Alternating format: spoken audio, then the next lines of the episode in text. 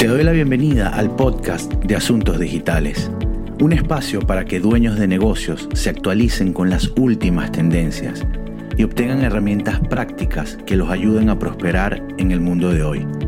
Conoce nuestros programas de formación en www.asuntosdigitales.com.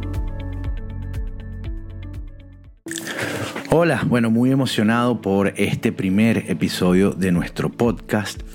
Y para hoy tenemos un invitado muy especial, Alejandro Silagui, quien tiene más de 32 años de experiencia como consultor de alta dirección en 21 países, ha escrito tres libros y desarrollado ocho metodologías propias, es profesor de posgrado en distintas universidades en Latinoamérica y España y es especialista en el tema que vamos a hablar el día de hoy, que es estrategia.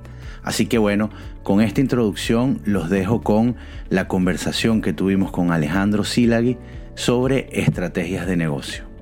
Oye, un placer, David, un placer. Oye, yo sé que tú me vas a bombardear con preguntas, pero déjame hacer entonces a mí la primera. Oye, ¿qué te motivó a um, elegir este título, este interesantísimo tema? ¿Cómo llegaste a eso? Porque es importante tener una estrategia de negocio. Sí. Bueno, fíjate que nosotros tenemos ya varios años trabajando con, con emprendedores y pymes y una de las cosas que honestamente a mí en lo personal más me motiva de, de, trabajar con ellos y de hacerlo lo que hacemos hoy en día, yo creo que es ver a, estas personas que le ponen muchas, pero muchas ganas a un emprendimiento, a una empresa, trabajan muchas horas, sacrifican muchísimo, familias, amigos, etcétera. Y, pues no tienen resultados o, los resultados que tienen no se corresponden con todo el esfuerzo que le están poniendo.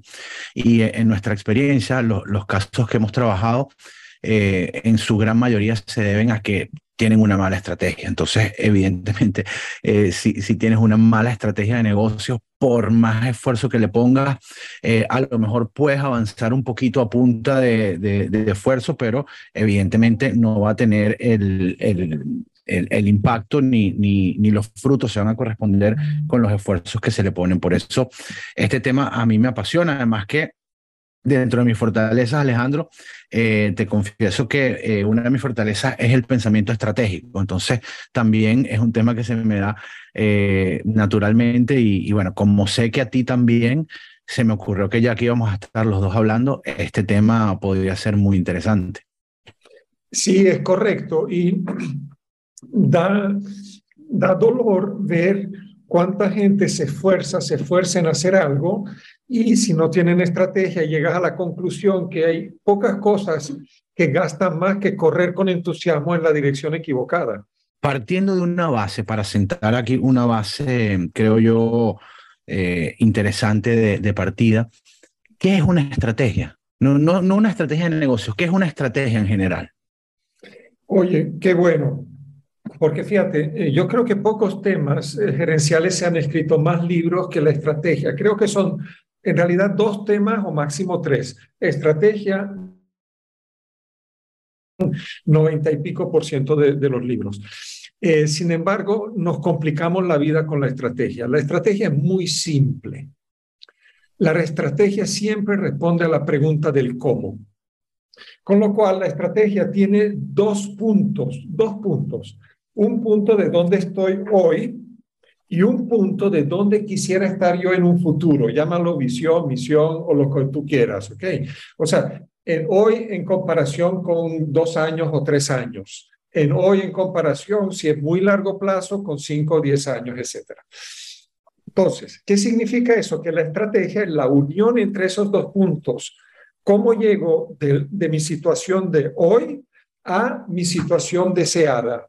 Con lo cual, ahí tienes varios imperativos. Cuando la gente empieza a hablar de estrategia y se mete en el pasado, por ejemplo, en los talleres de alta dirección que yo dirijo, yo prohíbo, prohíbo hablar del pasado, porque toda estrategia es futuro, no es pasado. Entonces no me cuentes tu pasado. Cuéntame, o sea, cómo llegamos hacia. ¿Me explico? Y eso se puede desglosar en varios tipos de estrategia, pero como palabra, como palabra sencilla estrategia, es la respuesta al cómo. Me encanta. Entonces estamos en un punto A y queremos llegar a un punto B y la estrategia es cómo lo hacemos, ¿no? Correcto. Y, y cuando hablo con juntas directivas, etcétera, cosa que uno cree que lo tienen claro, fíjate, no tienen ni claro dónde estoy. ¿Por qué? Porque tú tienes, por ejemplo, en la Plaza España o en la Plaza Bolívar o donde quieras un, semáforo y en el semáforo hay un choque, hay 40 personas viendo el choque, tú vas a tener 40 versiones de ese choque. Entonces, ¿cuál es la realidad que yo percibo? Ese, ese es uno de los problemas. Y segundo, ¿estamos todos de acuerdo del sueño que perseguimos en nuestra empresa? ¿Hacia dónde queremos llevar nuestro emprendimiento? ¿Están los socios, eh, los empleados de alguna forma en armonía, en comparsa hacia dónde vamos? Ahora, si esos dos puntos no los tienes claros, mi pregunta es cómo vas a diseñar una estrategia. Y tomando en cuenta, bueno, que eh, aquí la mayoría de las personas que nos están escuchando son dueños de negocios, bien sea agencias de marketing, negocios de salud, eh, abogados que están creando sus firmas legales, etcétera tenemos que entrar en negocios. Entonces, eh, ¿cómo se puede sacar esa fotografía a nivel de negocios? Si yo soy una empresa, eh, ¿cómo descubro ese dónde estoy? O sea, ¿qué, qué, qué, preguntas me debo hacer o qué elementos debo evaluar yo y valorar para entender en dónde estoy? Ahora sí, David, podemos empezar a ibanar fino. Y, y, y, te voy a decir, porque no da lo mismo en qué nivel estás en el negocio y en la estrategia. A ver si me explico. Hay tres niveles básicos de estrategia de negocio, tres. Después tú me vas a decir dónde quieres que nosotros ahondemos. Y aquí hay que contradecir un mito que está muy, muy, digamos, explayado, que el orden de los factores no altera el producto. Pues el orden de los factores sí altera el producto. Primero tengo que saber en qué dirección correr y después correr, no al revés. ¿Okay?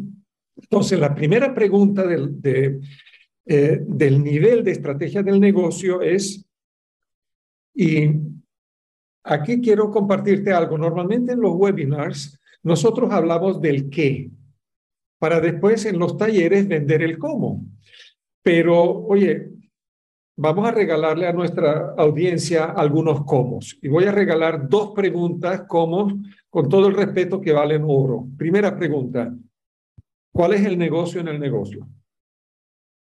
Entonces, a ver si me explico, a ver si me explico con eso. Eh, Harley Davidson estaba en pico de Samura, estaba a punto de quebrar y trajeron a un gerente, a un CEO nuevo, quien se hizo la pregunta, ¿cuál es el negocio en el negocio? Porque hasta entonces Harley Davidson se dedicó a construir motocicletas. Pero resulta que los japoneses, Honda, Kawasaki, etcétera, las hacían hasta mejores e imitaban en alguna forma el ruidito y todo. Hasta que se dio cuenta cuál es en qué negocio estoy. Yo no estoy en el negocio de las motocicletas.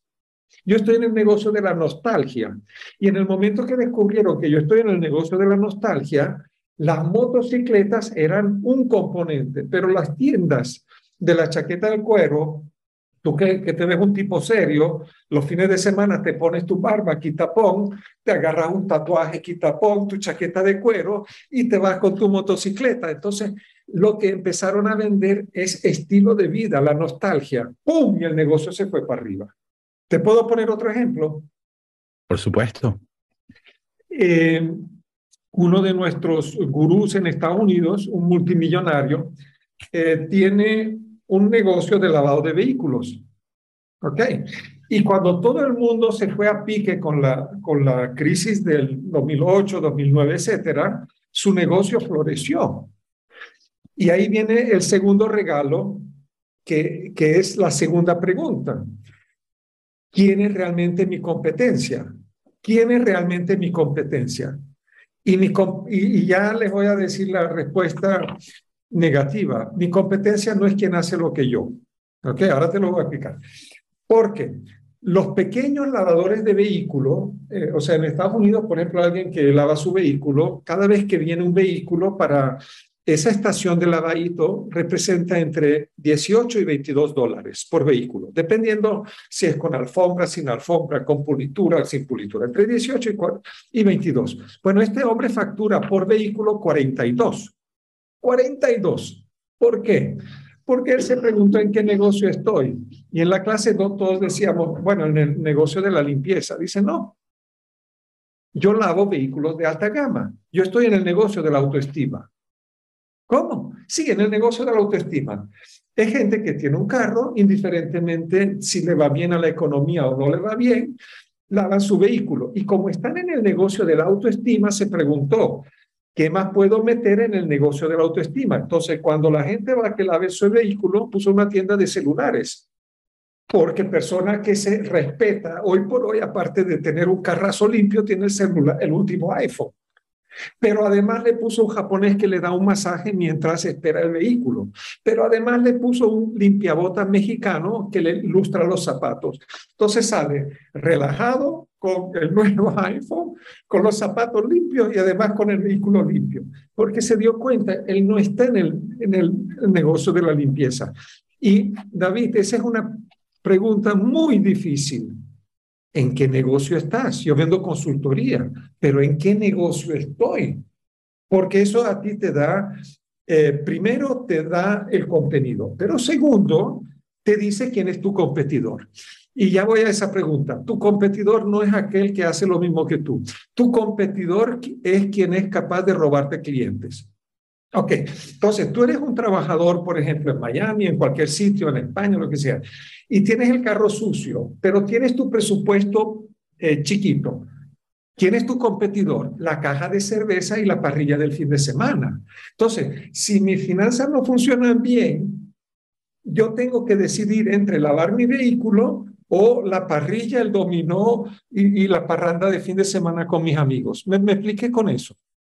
Claro. O a lo mejor no es otro lavado de vehículos, a lo mejor yo compro la manguera y lo lavo en casa, ¿verdad? Correcto. ¿Quién es mi competidor? ¿Quién es mayor competidor de las airlines, sobre todo de las líneas aéreas, sobre todo desde la pandemia? Zoom. O sea, nadie nada le ha robado tantos puestos de avión a una línea aérea que esa capacidad, por ejemplo, que tenemos ahorita de hacer un webinar en Zoom. Hmm. ¿Quién es el competidor de una tienda de libros en la Plaza España? Amazon. Entonces tenemos que reswitchear, rediseñar, y por eso la primera pregunta en la estrategia es, oye, ¿en qué negocio estoy? ¿Cuál es, mi ¿Cuál es el negocio en el negocio? No es qué hago, sino cuál es el negocio en, lo que hago, qué es la razón de ser, qué aporto, cuál es mi esencia. Oye, interesantísimo. Y entonces, de nuevo, para, para entender ese dónde estoy, la pregunta principal eh, que tú recomiendas que nos hagamos es cuál es el negocio dentro de mi negocio. Y en segundo lugar, ¿quién me roba clientes? ¿Quién, que, ¿Quién tiene la posibilidad de robarme clientes? Es correcto. ¿Por qué? Porque esas dos preguntas son las más importantes. Porque ahora bajamos al segundo nivel estratégico, que es la estrategia del abordaje del negocio. O sea, si yo estoy claro qué es lo que yo ofrezco, eh, qué es lo que valora el mercado y quiénes son los depredadores que me pueden comer mercado, Entonces me tengo que preguntar cómo lo abordo y ese es el nivel segundo estratégico, el, de abordaje. Por ejemplo, ¿qué preguntas vienen ahí? ¿Voy solo o voy acompañado? ¿Voy con socios? Eh, ¿Quiero una empresa pequeña? ¿Quiero crecer? o trabajo en red. Ahí ya viene lo estratégico, pero más estratégico de abordaje. Y después viene el tercer nivel, que es la estrategia de ejecución, que es lo que llamamos la planificación estratégica numérica, que hago primero, que hago después. Pero lamentablemente, y, eso a veces frustra mucho, eh, David, la gente se olvida de hacer la primera pregunta estratégica de razón de ser entonces se meten en, el segundo, que es el abordaje, o en el tercero, que ya la planificación. Porque, oye, porque empiezan, nos han educado que para hacer cosas hay que hacer enseguida, en lugar de empezar a pensar en, qué estoy, eh, quién es mi competidor y realmente en qué negocio estoy. Claro, claro. Oye, y ahora que lo dices, tiene muchísimo sentido porque yo, por ejemplo, me ha tocado trabajar con, con algunas empresas que mm, precisamente el modelo de negocio que tienen en, en la cabeza no es un modelo de negocio, por ejemplo, que se adapte a la realidad eh, que ellos tienen a nivel societaria, ¿no? Entonces, a lo mejor es un modelo de negocio muy, muy bueno, pero que a lo mejor es un modelo de negocio que le funciona bien a una persona, pero cuando ya le metes a cinco, ya ese modelo de negocio deja de funcionar por completo. Entonces, no lo había pensado, pero, pero tiene, tiene mucha lógica lo que, lo que planteas. ¿Cuántas veces has visto tú, por ejemplo, un pequeño restaurante que mientras es pequeño, familiar, etcétera, es una mina de oro. Compran el local de al lo expanden y perdieron la magia. A ver, a ver si te sigo, ¿no? Porque estos son temas, temas complejos y, y la idea también es eh, que podamos ir aterrizando algunas cosas y, y, que, y que lo podamos utilizar, ¿no? Entonces, esa fotografía, entiendo que hay unas preguntas previas para yo poder tomar una fotografía a nivel de planificación estratégica eh, que me va a servir para determinar el dónde estoy, para después poder eh, definir a dónde voy y el cómo, que es mi estrategia, ¿no? Pero hay unas preguntas previas que tenemos que solucionar porque son aún más importantes, ¿no? Lo que tú dices de la razón de ser. Y, y, bueno, entonces, bajando al nivel número tres que tú dices de, de pensamiento estratégico, ¿cómo puedo yo o qué, qué aspectos debería yo tomar en cuenta para poder sacar una fotografía y determinar, oye, ¿dónde estoy? Porque, y, y, la razón por la que hago énfasis en esto, Alejandro, es porque muchas veces eh, las empresas pequeñas o los emprendedores ni siquiera eh, entienden muy, muy bien dónde están y cuando les preguntas dónde están, colapsan un poco porque dice, oye, ¿dónde estoy? ¿En qué sentido? A nivel de facturación, a nivel de mi servicio, a nivel de mi producto, a nivel de mis clientes, a nivel, digamos, a nivel de organización de la empresa. O sea, son tantas cosas que, que involucran llevar una empresa que, que a veces es difícil incluso tomar esa fotografía y definir, oye, ¿dónde estoy parado? ¿No? Sí, fíjate. Y se trata de niveles de pensamiento, no se trata de recetario, sino de niveles de pensamiento. Lo que te voy a decir ahorita no lo vas a encontrar en los libros y además va a parecer muy fumado, ¿ok? Pero te lo voy a plantear ahí. El nivel razón de ser es un nivel espiritual. ¿Ok? ¿Por qué? Porque tú te mueves con las preguntas que a ti te ponen como un servidor de la sociedad o de los clientes. O sea, ¿qué es lo que yo ofrezco? Y tú bien sabes, como experto digital en marketing, etcétera, que a cuanta más gente le puedas llegar, a cuanta más gente le puedas aportar valor, mayor va a ser tu negocio, ¿correcto? Correcto. Listo. Entonces, ese por eso lo llamo un nivel espiritual. ¿Por qué? Porque es un nivel de servicio, es un nivel de que le haces bien a otra gente porque tienen una necesidad. ¿Ok? Pero eso hay que definirlo por la razón de ser y cuál es el negocio en el negocio, etcétera. Ahí no, no, no trabajas con números. Después bajas al siguiente nivel, que es el abordaje, y ese es un nivel emocional. Por ejemplo, voy a ponerte un ejemplo. Cuando yo me independicé, yo vine de ser gerente general y el nivel emocional es que yo no quiero lidiar con tantos empleados. ¿Okay? ¿Qué es lo que quiero y lo que no quiero? ¿Cómo llego yo a construir? Yo quería una empresa altamente rentable, que yo la disfrute y por eso hice sociedad con un alemán extraordinario que es Klaus Scheffler. Entonces, ¿qué pasa? Es el nivel emocional. ¿Cómo quiero sentirme yo en mi empresa que mientras hago el bien y ofrezco productos y servicios, yo me pueda enriquecer? ¿Voy solo o voy acompañado? ¿Quiero ser una consultora grande con empleados o quiero ser pequeño, dinámico y altamente rentable? Una vez que respondes el nivel emocional, vas al nivel práctico material. ¿Cuál es mi producto? ¿Qué precio le tengo que poner? ¿A qué precio lo pone la competencia? ¿En qué me diferencio la competencia? ¿Cuál es mi USP, mi Unique Selling Proposition?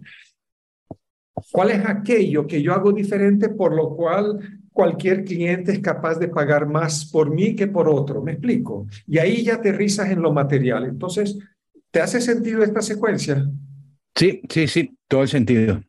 Listo. Entonces, ¿pero qué pasa? Que la gente empieza por lo material porque quiere rellenar su caja, pero lo material prácticamente es un resultado de lo espiritual, emocional, material, porque eso tiene que ser, tener sentido y lo hilvanas. Ojo, no te puedes o sea, tampoco digo que te quedes en, en, una cueva en el Himalaya meditando qué vas a hacer. O sea, hay que echarle bola, pues. De nuevo, ese, ese nivel práctico material, si, si nosotros quisiéramos, por ejemplo, eso, definir muy, muy bien en dónde estoy para ir a, a, dónde, a dónde quiero ir y, y poder llegar a ese cómo, eh, ¿Qué preguntas nos deberíamos hacer, por ejemplo? cuáles son las más importantes para poder tomar una fotografía actual de nuestro negocio eh, y entender, oye, eh, bien sea que estemos empezando o estemos un poquito más avanzados, que cuando estamos más avanzados, además, usualmente es más difícil porque la fotografía hay que tomar, digamos, más, más cosas en cuenta, ¿no? Entonces, ¿qué recomiendas tú si yo quisiera tener una fotografía ahora mismo del negocio que, que, que yo ¿Qué preguntas debería yo hacerme? Ok. Las preguntas que uno tiene que hacerse es en cuanto a la realidad, no es al pasado ni al futuro, y la realidad es el presente. ¿En qué mercado estoy? ¿Qué grande es ese mercado? Por ejemplo, tú que estás en, la, en la formación, por ejemplo, ejecutiva, ¿ok? De alto nivel, pregúntate qué grande es ese mercado, cuál es mi mercado, en qué idioma está ese mercado, cuánto abarco yo, cuáles son los precios de mis competidores, quiénes son mis principales competidores, qué están haciendo mis competidores para tener éxito, cuáles son los factores cruciales del éxito, cuáles puedo copiar. O sea, normalmente, aunque se habla de que alguien es número uno en el mundo, no es lo mismo ser número uno en el mundo o ser pionero. Ojo, Normalmente tienen más éxito en un mercado los copiones que los pioneros, porque los pioneros se desgastan más y hacen muchos más ensayos y errores. Pero si tú eres un buen, digamos, seguidor, para decir así, para no llamarlo copión, que aprendes del error del pionero y te adelantas en su estrategia, wow, tú te llevas el mercado. El Betamax fue el, Sí, ahora se me cayó la cédula, pero el Betamax fue una metodología mucho más avanzada que el VHS, pero triunfó el VHS. Pero ahí, eh, David, no solamente las preguntas que uno se tiene que hacer al inicio, lamentablemente la gente las hace solo al inicio. Porque cuando tú eres bueno en un mercado, te olvidas hacer las preguntas del inicio. Hmm. Porque la principal pregunta del inicio es, ¿Qué es aquello que está en mi negocio por lo cual el cliente está dispuesto a gastar? Correcto. Y esa tendencia cambia. Entonces, por eso tienes el fenómeno Kodak o el este fenómeno Nokia, que hace 15 años tenía 35% del mercado mundial, y Nokia se olvidó de preguntarse qué es lo que quiere el cliente hoy porque terminó preguntándose cómo sigo haciendo los teléfonos más robustos del mercado. Entonces hay que regresar, aunque tenga tu emprendimiento 10 años, regrésate a la pregunta del primer día. ¿Qué es aquello por lo que el cliente está dispuesto a gastar? A ver, yo resumo lo que estoy entendiendo y, tú, me, tú me corriges. Eh, básicamente sería un poco entender qué es lo que quiere nuestro cliente y qué estamos ofreciéndole nosotros hoy. Y con esas dos preguntas pudiéramos tener una fotografía inicial a nivel estratégico, ¿correcto? Correcto, pero si le das doble clic a esas preguntas, se te abre toda una ventanita. Claro. O sea, qué clase social tiene el cliente, qué, qué edad tiene, eh, después viene la segmentación de, de, todos los avisos por Google, Facebook, etcétera, etcétera, pero tienes que saber eh, justamente eso. Y la pregunta más importante no es lo que yo sé hacer. Y ojo, una de las preguntas con mayor trampa es qué necesita el cliente. Eso no te va a, a sacar el emprendimiento. Porque ¿qué pasa si el cliente lo necesita según tu visión? Pero él no tiene una necesidad sentida. Por eso lo vuelvo a decir con todo detalle, ¿qué es aquello por lo que el cliente esté dispuesto a meter la mano en el bolsillo y darte la plata? ¿Ok?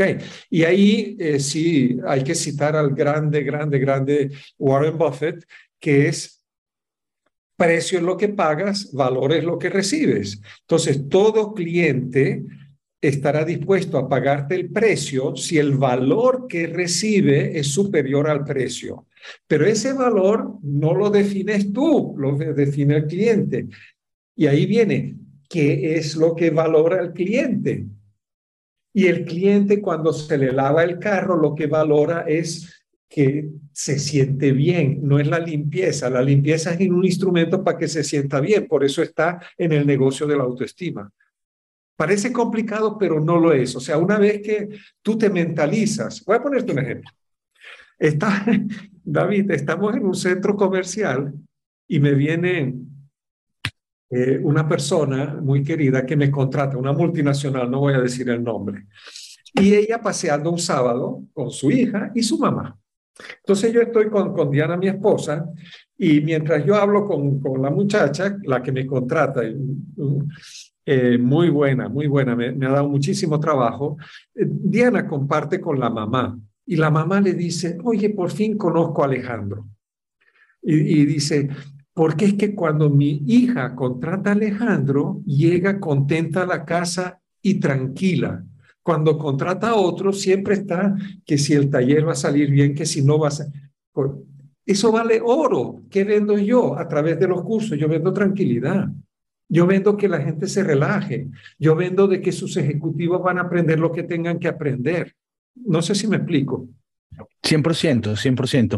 Pero ahí, y perdona, pero hay una pregunta que es importantísima y recuerda que eh, muchas de las personas que nos están oyendo en este momento, por ejemplo, tiene eh, algún, algún negocio de prestación de servicios de cosas que son intangibles, por ejemplo, el tema de la salud o el tema legal, que son servicios que, oye, ¿qué precio le puedo poner yo a la tranquilidad que me pudiera dar estar blindado legalmente con algo? ¿O qué precio le puedo poner yo a mi salud, a, a, perder peso, eh, vivir cinco años más? ¿Cómo nosotros, claro, eh, al mismo tiempo, estamos operando en, en, un mercado donde la gente de pronto, oye, hay competencia, eh, el cliente está dispuesto a pagar por unas cosas, pero por otras no. Pero ¿cómo yo pudiera de cierta manera cuantificar ese valor eh, para ponerle yo después un precio, no?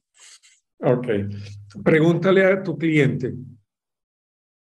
Eh, lo que muchos no hacen es preguntarle al propio cliente. hace unos años, presenté en un congreso en, en, Madrid de recursos humanos un libro sobre liderazgo. Y ahí me contrató un gran banco en España, no quiero decir el nombre. Y cuando me contrató, al que me contrata, yo le digo, oye, ¿te puedo hacer una pregunta incómoda o inusual? Me dice, sí, ¿por qué me contrataste si yo soy sudaca, habiendo en España miles de consultores? Entonces, me dijo una serie de cosas. Entonces, bueno, esos son mis argumentos donde yo veo por qué me contrata alguien. O sea, eh, si tú tienes un restaurante, pregúntale a tus comensales, oye, ¿por qué viniste a comer aquí? Aunque te alegre que venga a comer aquí, pero pregúntaselo. Si tú tienes un spa, pregúntale, ¿por qué elegiste mi spa y no el otro? Y los clientes te van a decir lo que ellos valoran. Ahora, David, yo te pregunto, ¿cuánta gente hace eso? La gente se alegra, pero no les pregunta y después pagan a un consultor para que haga un, un market research. No voten la plata en consultores. Pregúntale a tu cliente por qué te eligió. De hecho, del último curso con, con asuntos digitales para eh, el diplomado de salud y bienestar, me contactaron dos, tres alumnos. Y, y para redondear su razón de ser. Y fue muy interesante porque yo le pregunté, ¿con qué se va tu gente? Bueno, es que yo tengo un spa de estética. Digo, ¿es solo estética?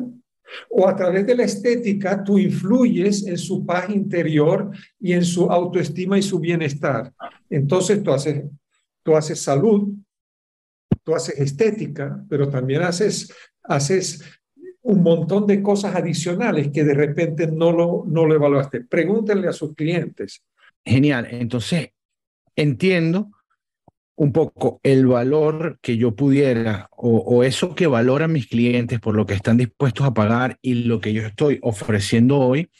Y evidentemente en base a eso, yo puedo definir, oye, eh, si esto es lo que valoran mis clientes, ok, y esta es la oportunidad que yo tengo enfrente, y esto otro es lo que yo estoy ofreciendo actualmente, de ahí parte mi, mi pregunta para definir el, a dónde voy. O sea, sería, ¿qué oportunidad eh, quiero yo perseguir o, o, cómo quiero verme yo o dónde quiero estar yo en X años, ¿correcto?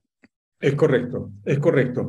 Y eh, pregúntense, fíjate, hay una frase lapidaria que es la calidad de mi vida, tanto personal como profesional, es directamente proporcional. La calidad de mi vida es directamente proporcional a las emociones que yo siento cada día, sea en lo personal o sea en lo profesional. O sea, con tu emprendimiento, ¿qué quieres tú sentir cada día? Yo no quería sentir, por ejemplo, que tengo, no sé, un ejército de consultores que yo tengo que supervisar. Yo disfruto trabajar con los clientes. Eso, si yo disfruto trabajar con los clientes, por ejemplo, yo no acepto trabajos que una empresa, por ejemplo, me monopolice por seis meses. Yo no sirvo para eso, para eso contrátate otro. Por eso no me dedico a rediseño de procesos, de esto, lo otro. Yo me dedico a la consultoría con juntas directivas, familias, emprendedores de corto digamos, corto o corta temporalidad de varias veces, pero de altísimo impacto. ¿Por qué? Porque soy un tipo inquieto, o sea, a mí me encanta estar un día en un sitio, mañana estoy en otro sitio, eh, mañana estoy con una empresa familiar. Eso es lo que yo disfruto. Yo no disfruto que a mí me trague una multinacional por seis meses para diseñar un proceso. ¿Me explico? Claro, me estás diciendo para mí muy caro. Lo que me dice es que una vez que tomo la fotografía, eh, yo tengo que volver a subir en mis distintas líneas de pensamiento, razón de ser, abordaje y práctico material para definir a dónde, me veo yo como, como dueño de negocio, pero también dónde veo el negocio en X tiempo, ¿correcto? Correcto, David. Y ahí, eh, y ahí eh, quiero fomentar la irreverencia mental. No se crean todo lo que dicen los libros ni las escuelas de estudio. O sea, a mí en Alemania me dijeron, yo estudié ciencias empresariales, que cuando el precio sube, la demanda baja, ¿ok? Porque subes el precio, baja la demanda. No es verdad. Hace unos años, cuando empezó a llenarse mi calendario, ¿ok? Eh, y entonces gracias a Dios tuve una, un, eh, estuve ante la situación de poder elegir a mis clientes. Esa, wow, cuando tú ya llegas a esa frase como emprendedor es una maravilla. Y casi dupliqué mis precios. ¿Y cuál fue, cuál fue mi, mi, sorpresa? Que la demanda subió. Porque al nivel que yo trabajo, la gente decía, coño, si este tipo es tan caro, debe ser bueno. Entonces, por eso tú tienes que saber, tienes que tirar el mingo lejos, tienes que mirar, oye, ¿cómo, ¿cuál es mi situación ideal? Y preguntarte cómo llego yo a esa situación ideal. ¿Qué es lo que yo quiero? ¿Quiero realmente muchos clientes? ¿Qué tipo de clientes quiero? O sea, porque si no, uno se dispersa. Cuando tú tienes clarito hacia dónde vas, tú no te dispersas y puedes enfocarte en aquello que te catapultará en esa dirección. Ojo, al principio puede ser que hagas de todo un poco porque tu motor es el miedo a la, no sobrevivencia. ¿Me explico? Mm, Pero mm. apenas salgas de eso, foco, foco, foco. mira, Estoy aquí haciendo una listica de preguntas para, para poder llegar a este donde quiero estar. Y tengo aquí apuntadas cuántos clientes tengo, qué tipo de cliente quiero, qué impacto tengo yo en esos clientes y cómo se sienten los clientes trabajando conmigo. No sé si hay otra que, que se, ojo, todas las saqué de lo que tú me fuiste diciendo, pero no sé si hay otra que recomiendes que, que complete cinco preguntas para determinar.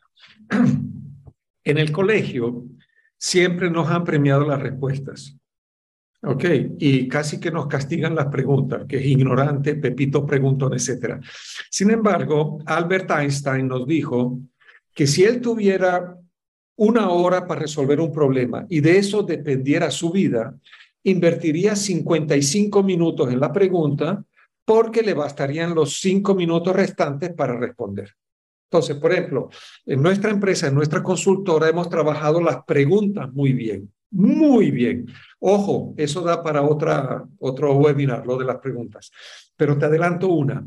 Por ejemplo, en nuestra empresa, la pregunta que nos hacemos es la siguiente. ¿Qué tan bien tenemos que mimar o tratar al cliente para que ni se le ocurra consultar a otro consultor. Y si lo hace, que tenga un remordimiento de habernos puesto los cachos.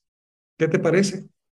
O sea, ¿qué también tengo que tratar a mis clientes para que sean ellos los que hagan marketing? O sea, yo no, yo no hago marketing. Yo eso se lo delego a los clientes, pero entonces tengo que preguntarme qué también tengo que tratar a mis clientes para que ni se les ocurra montarme cacho, pues.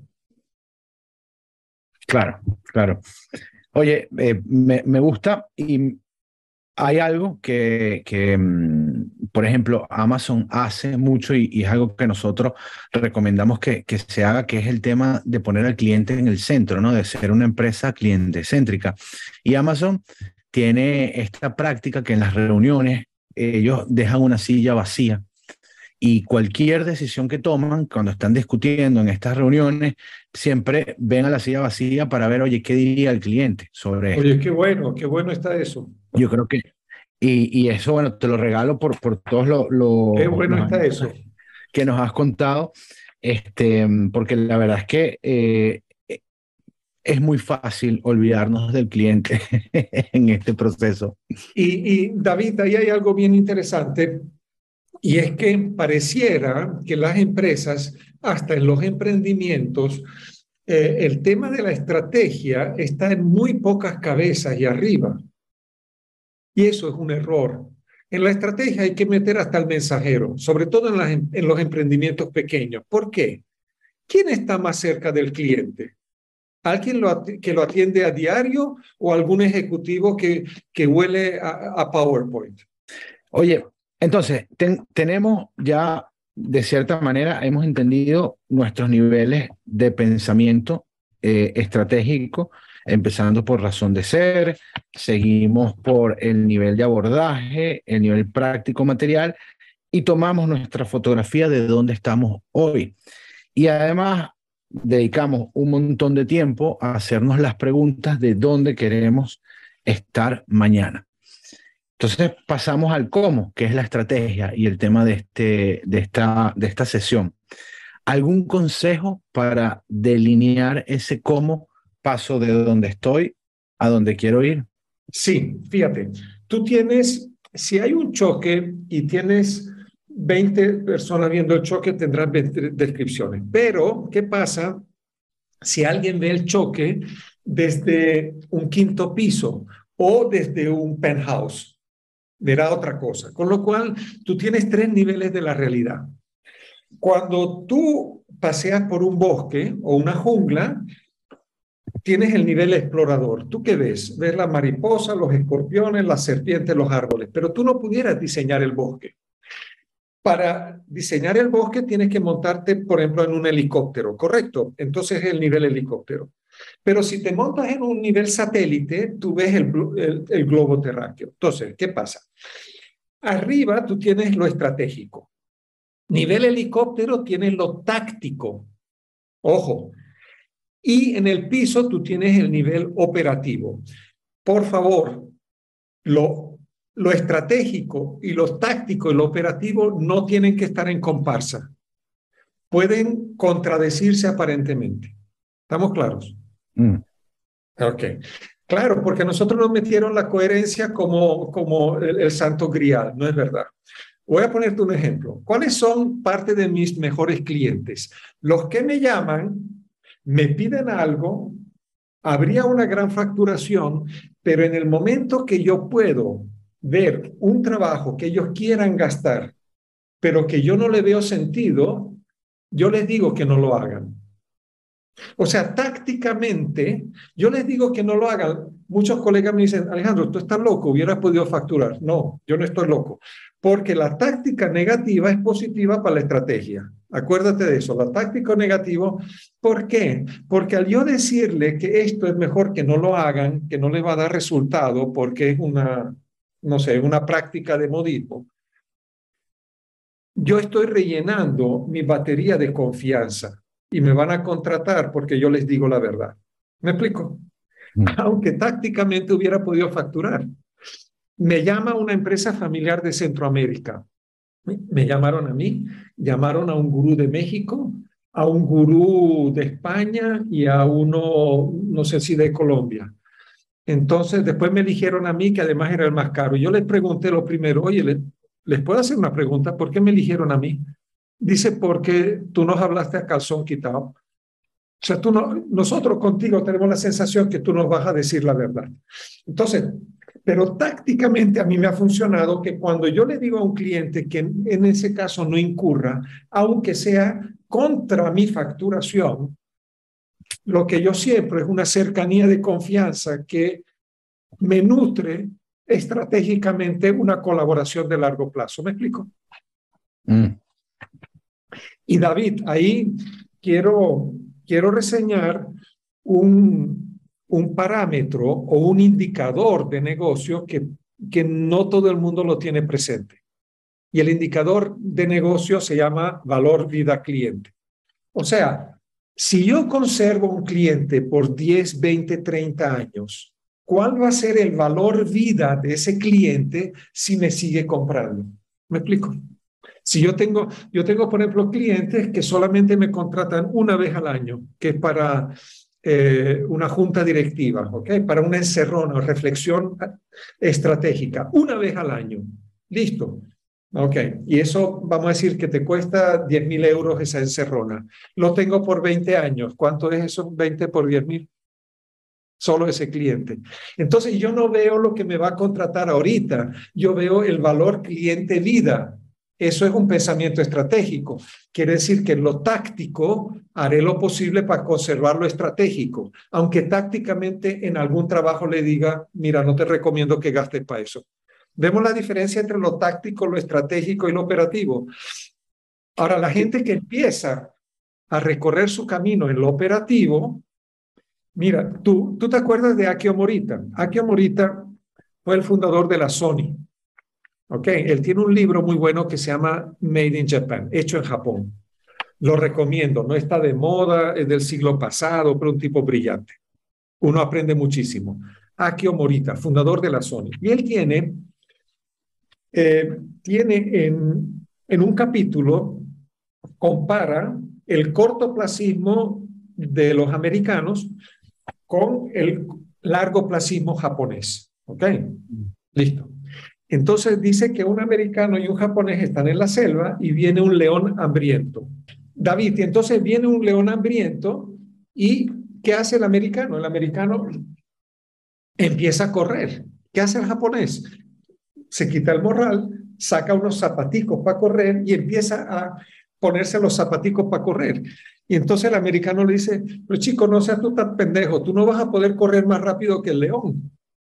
El japonés, que es mucho más estratégico, le dice, ese no es mi problema. Yo lo único que quiero es correr más rápido que tú. ¿Me explico? Entonces, cuando estamos en un nivel operativo, cuando estamos en un nivel táctico y cuando estamos en un nivel eh, más estratégico. Y eh, tenemos que aprender a cambiarnos la cachucha, aunque seamos la misma persona. Y con estas últimas reflexiones terminamos nuestra conversación con Alejandro Silagui sobre estrategias de negocio. Quiero recordarte que Asuntos Digitales ofrece programas de formación para dueños de negocios. Visita nuestra web www.asuntosdigitales.com para conocer nuestra oferta educativa. Nos vemos en un próximo episodio.